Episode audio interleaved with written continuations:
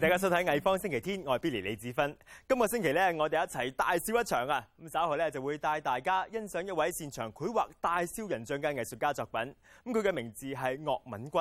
咁最近佢嚟到香港展出作品，仲接受我哋嘅訪問，一陣同大家詳細介紹。咁如果咧你中意跳舞，好似啊 Cha Cha 啊、Samba 啊、Salsa 啊、Jive 呢啲華麗熱舞嘅話咧，就唔好錯過我哋嘅第二節啦。我哋邀请到 Burn the Floor 嘅全体舞蹈人员嚟到我哋嘅录影厂啊，同大家表演精彩舞蹈噶。不过首先呢，我哋同大家介绍下香港管弦乐团。今季佢哋换上全新嘅形象同埋全新标志，同时迎接新任嘅音乐总监 Yvonne Sweden 樊志登。咁佢喺阿姆斯特丹出世，展开指挥生涯咧，短短十几年就已经成为当今国际古典樂壇最炙手可热嘅指挥家之一。樊志登十九歲嘅時候獲荷蘭皇家音樂廳樂團委任為首席小提琴手，係樂團史上最年輕嘅團長。咁當時雷納德·伯恩斯坦 （Leonard Bernstein） 鼓勵佢做指揮，於是喺九五年呢，佢展開佢嘅指揮生涯。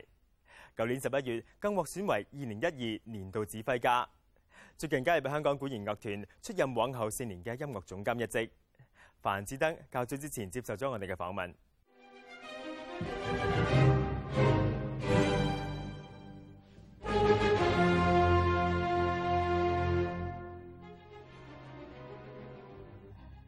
Over the years that I came here for the first time, and then last year I came, um, the improvement was just dramatic, dramatically uh, in a positive way, and and um, you know, I was really um, triggered by so many young, um, devoted musicians, and interesting plans, and knowing what is happening in this incredible country, I thought that. Um, that would be a very interesting, um, could be a very interesting journey for me.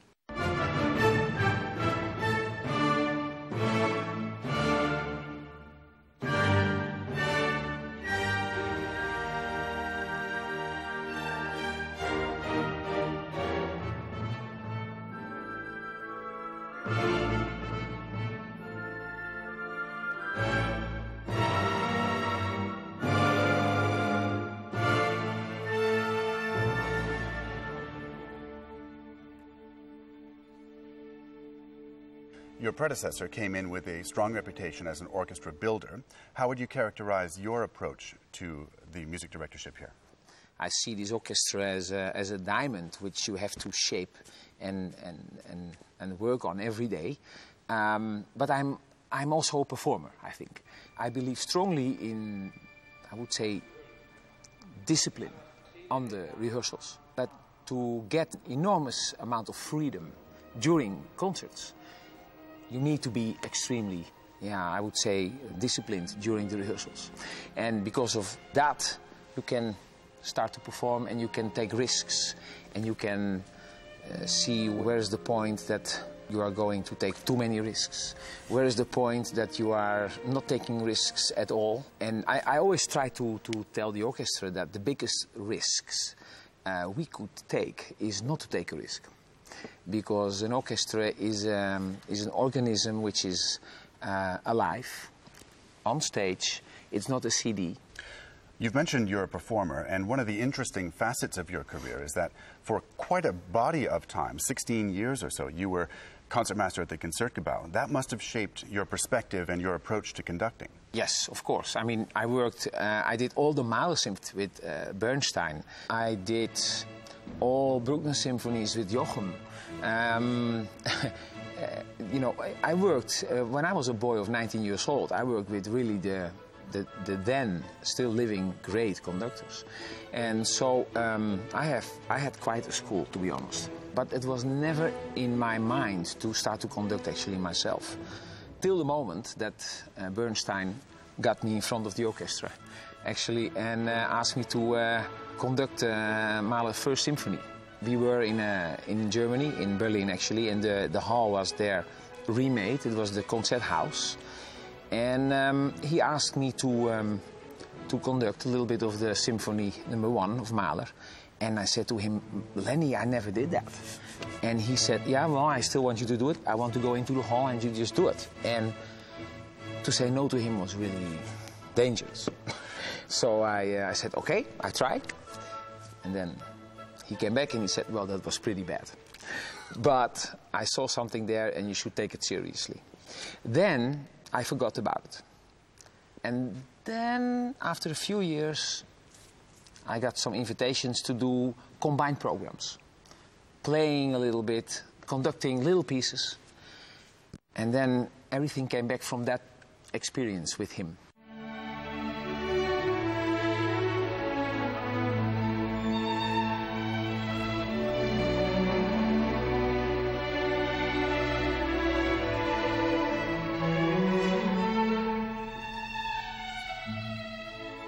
Is there any chance that you might pull out a, a violin at any point No. going forward? No. Absolutely not, because um, I- I'm not that kind of character who will just do a little bit uh, something 25%. it's not in my character. I cannot do that. As a music director, with uh, limited time with an orchestra, say six to 12 weeks time Yeah. in, in a season, Yeah. how do you put your stamp and your personality and have, have a real impact with an ensemble? Well, um, I think that um, the rehearsals and the concerts, they have to be really intense, and till now they are. And of course, we have to start. But my experience is with the other orchestras, uh, even with the, you know the big five in, in America and with other orchestras, that if you work really concentrated and there is a lot of things going on during the rehearsals, uh, inspire each other, that lasts. And so that is actually, you know, the moment is, there is nothing else than now. There is nothing else than the moment. And we have to enjoy every moment that uh, I'm going to enjoy at least the orchestra, every moment that I'm here, the city, my, my new public. Uh, so that is, a, you know, it, it is not about only about the amount of weeks. It is only also about the impact and how um, you are uh, getting into these weeks and really observe it and, and give 110%. In terms of your programming decisions here in Hong Kong, um, is, there, is there any special direction or, or a passion for a certain composer or an area that you wish to explore with the orchestra here? Well, look, um, I, I think that the orchestra played quite some blockbusters the last years. And I think that we should uh, realize that that was very good for the orchestra.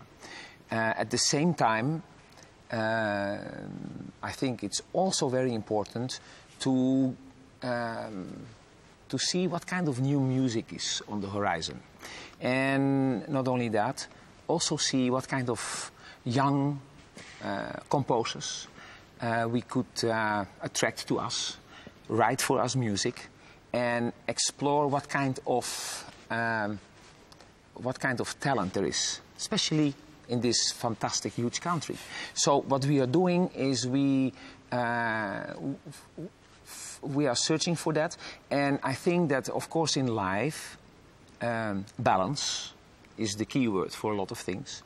Um, and also in, in programming, I think the balance have to be that we are going to play blockbusters. I mean, it's very important to do Beethoven symphonies, Brahms, Mozart, and at the same time um, do something else as well.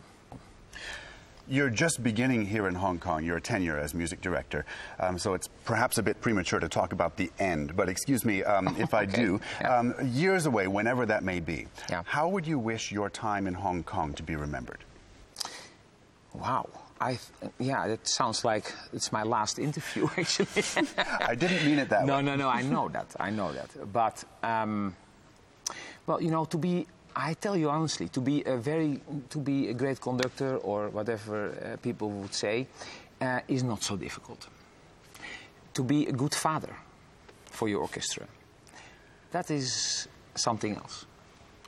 And I hope that um, when we reach that moment, uh, that they would say that I have um, some signs of a pretty good father in me. That's important.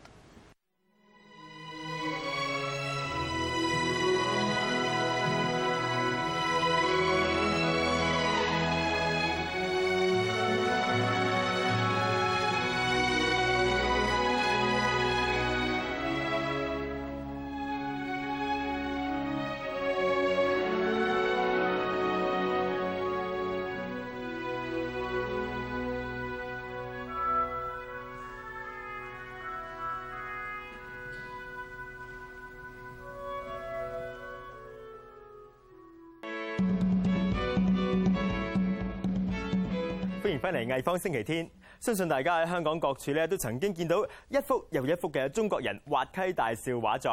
咁原來咧唔係幅幅都係原作嚟嘅，有啲咧就係特別仿製俾遊客欣賞嘅。上個月呢啲咁有趣嘅畫作嘅創作人岳敏君呢曾經嚟到香港出席新作嘅展覽會。咁佢嘅繪畫同埋雕塑作品充滿咗當代中國藝壇新興嘅換世現實主義，諷刺意味極濃。我哋訪問過呢一位藝術家。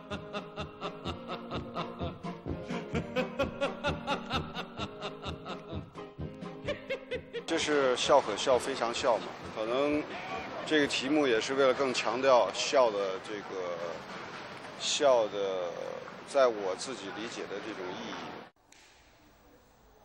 我画笑不是因为，不是真正因为感觉到快乐和 happy，确实是因为感受到人生的这种痛苦，所以是从一种痛苦的角度来理解一种笑。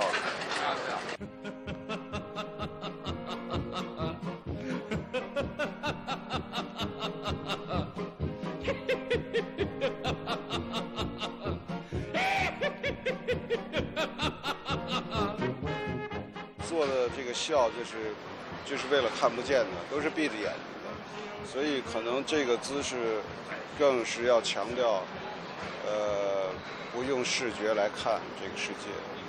当然，观众会想，比如说他为什么不看，为什么笑？我觉得会反观自己，想自己，然后是不是这样的一种状态，是不是曾经也有过这样的一种感觉。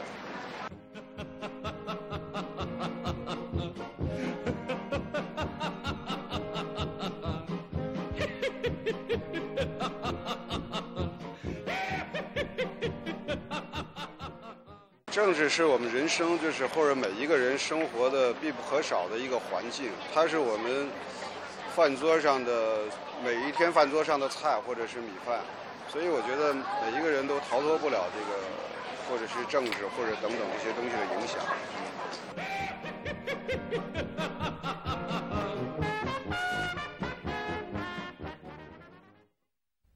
熱愛舞蹈嘅觀眾咧，今次有福啦！Burn the Floor 舞蹈團今年第十四年世界巡迴演出，咁佢哋曾經去過世界啦三十幾個國家，風魔數百萬嘅觀眾。呢、個星期佢哋嚟到香港，為大家獻上熱情澎湃嘅拉丁舞同埋社交舞，帶領觀眾投入火熱嘅舞蹈世界。由優雅嘅華爾茲咁去到狂熱嘅搖擺舞 drive，咁仲有鬥牛舞嘅強勁節拍。呢、個星期佢應邀嚟到我哋嘅錄影廠。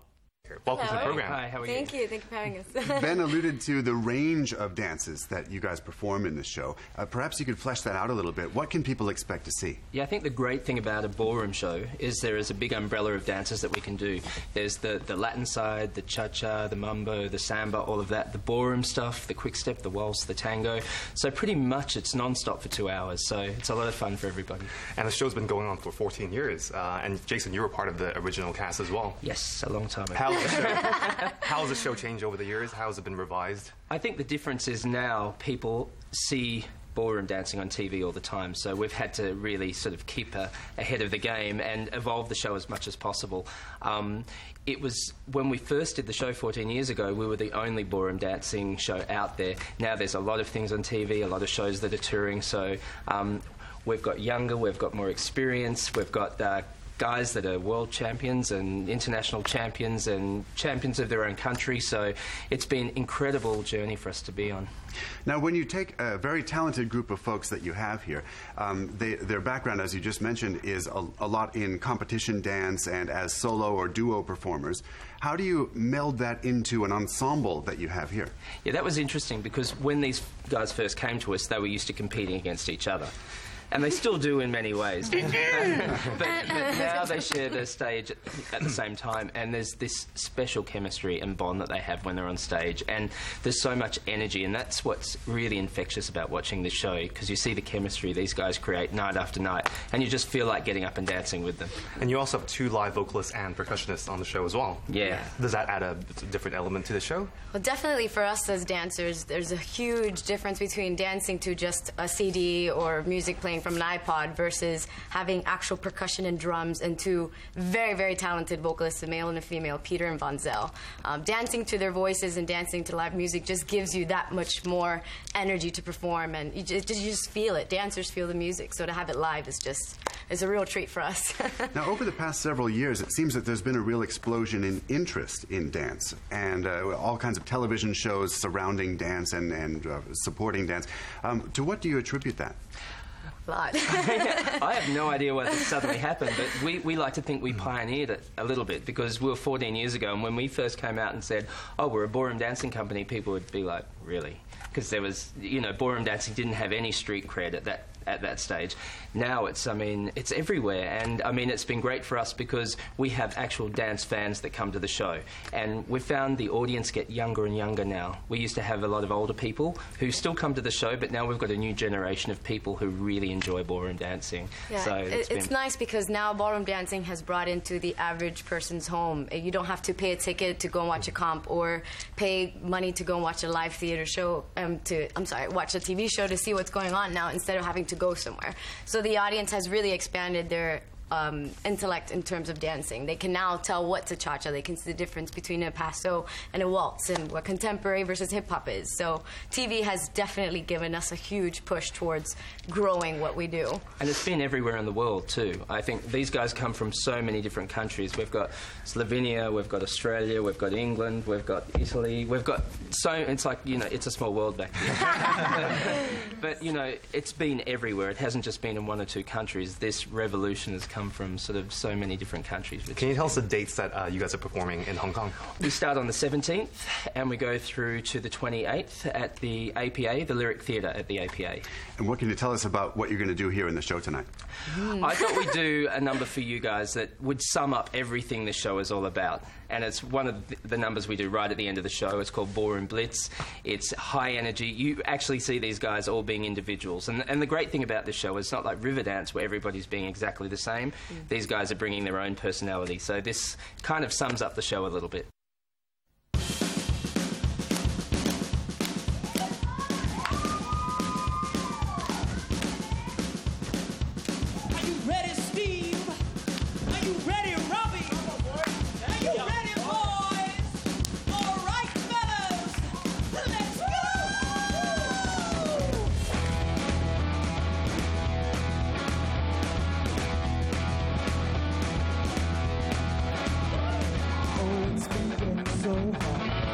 Living with the things you do to me. Oh. My dreams are getting so straight. I like to tell you everything I say.